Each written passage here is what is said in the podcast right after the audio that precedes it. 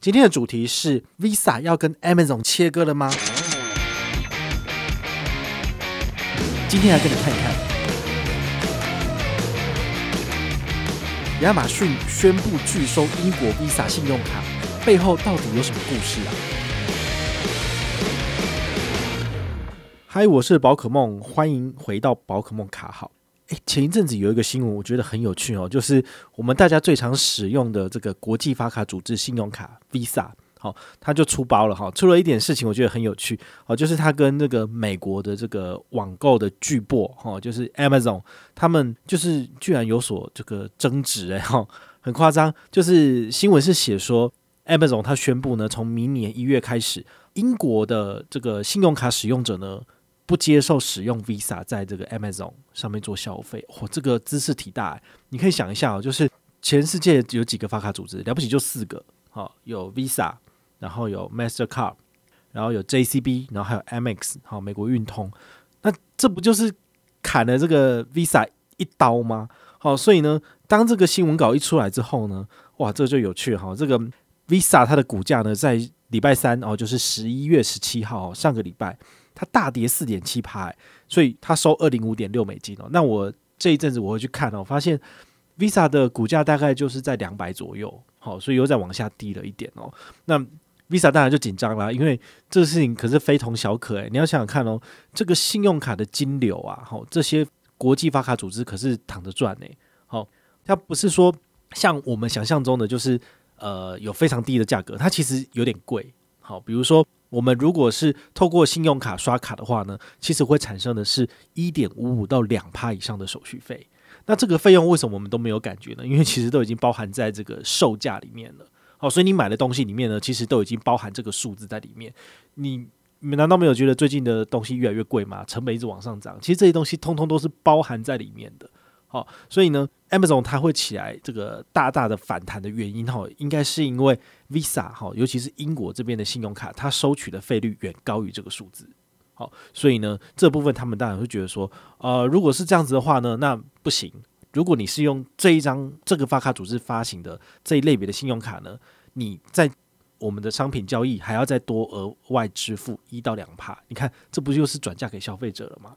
好，所以呢，这个贝佐斯也真的是很精明哈，他就先用一招，就是我们都知道，其实英国的这个 Amazon 的消费，好，其实比美国的消费还要再少一点。好，所以呢，他没有先从美国的 Visa。下手，他是先从英国的 Visa 下手。好，那这样子的话呢，其实就可以让 Visa 非常的紧张了。好，所以他们马上就是召开记者会说：“哎呀，我们可以坐下来好好谈。好，这个费率的部分都不是问题。你想也知道嘛，如果说 Amazon 有办法对这些国际发卡组织做惩处，好，这种所谓的呃新闻稿这方面，其实就是一种示警了。想必呢，其他人大概也要踹了蛋，好像想说。”那不然都是收现金啊，你 就直接汇款嘛，对不对？好，那当然是有点困难了。不过呢，这个信用卡发卡组织他们这个坐收这个所谓的过路费，你知道吗？就只要用他的卡片，你就要付他钱，这件事情其实已经行之有年了。好，所以反过来讲，他们赚钱已经赚那么久了，它会是一个值得投资的这个标的吗？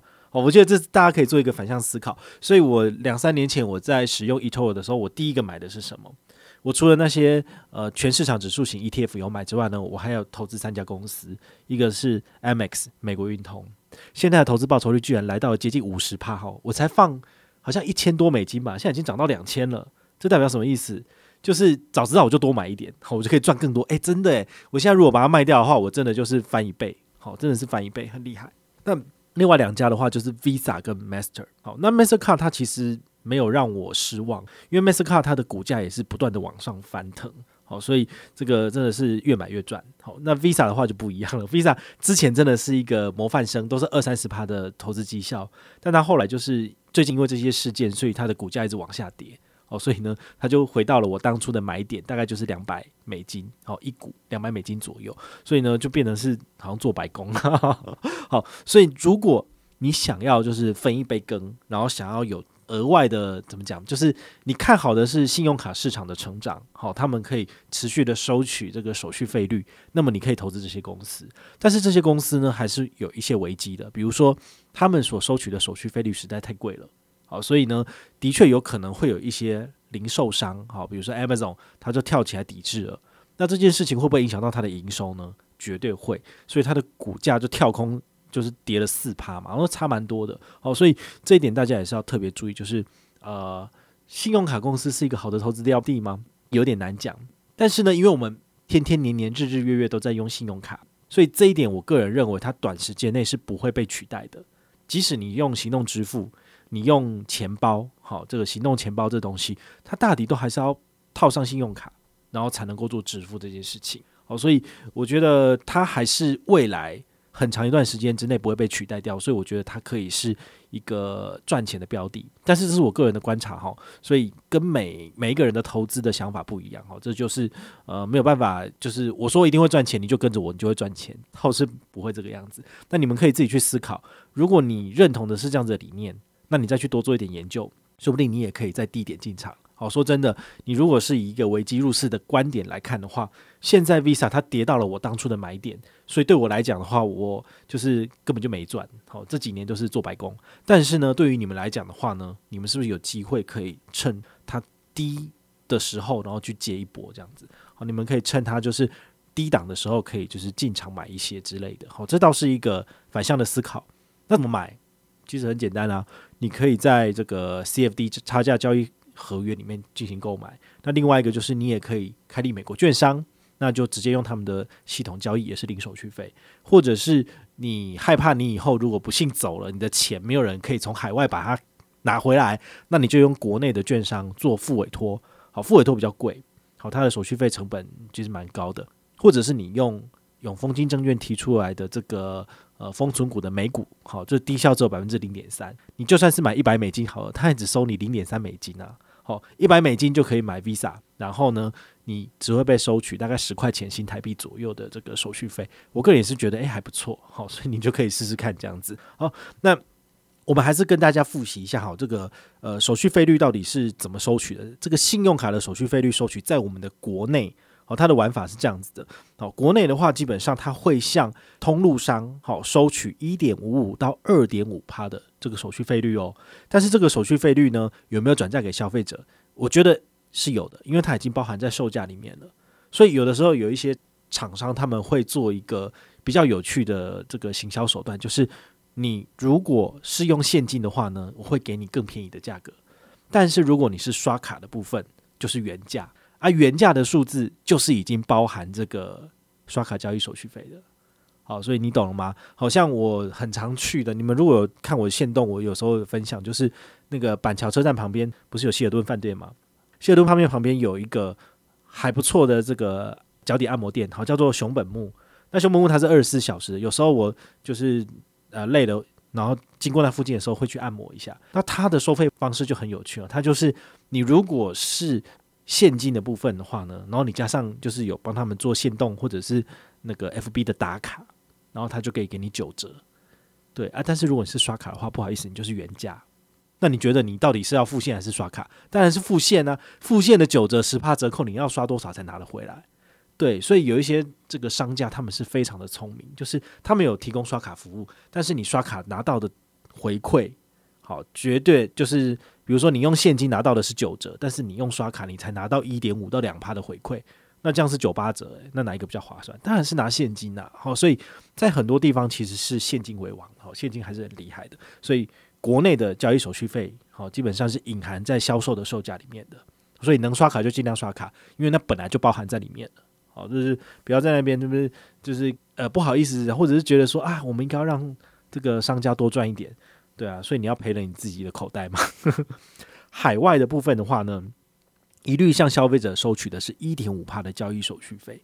好，这一点五趴的交易手续费基本上分两个数字，就是国际发卡组织收的是一趴，然后百分之零点五是由国内的银行收取的。哦，所以你刷越多，你基本上要缴的就越多。那有一个例外的方式，就是如果你拿的是海外刷卡回馈有大于一点五趴的。来做支付，那么这笔钱你基本上是不用付的。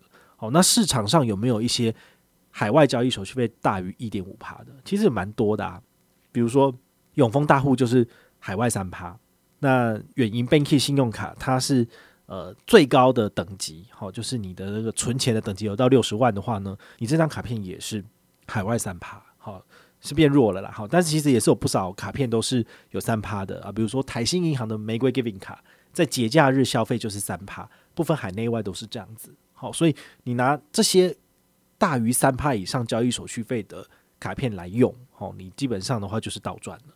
好，包括那个永丰必备卡，最高几趴，最高海外七趴。好，或者是永丰这个五五六八八联名卡，它如果是你今天有做。小黄的搭乘五五六八八轿车，那么你当天一整天的消费都可以拿到七趴回馈，包含海外交易。